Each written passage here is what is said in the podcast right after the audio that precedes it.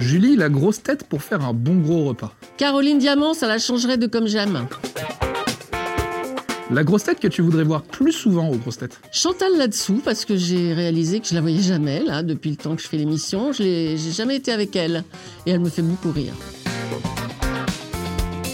Qui aimerais-tu voir arriver aux grosses têtes? Une personnalité que tu aimes bien et qui pourrait coller à l'esprit de l'émission? Alors, il y a deux personnages, personnalités, que je verrais bien aux grosses têtes parce que ils ont de l'humour, ils ont de la culture et surtout ils ont du temps libre. Nicolas Sarkozy et François Hollande.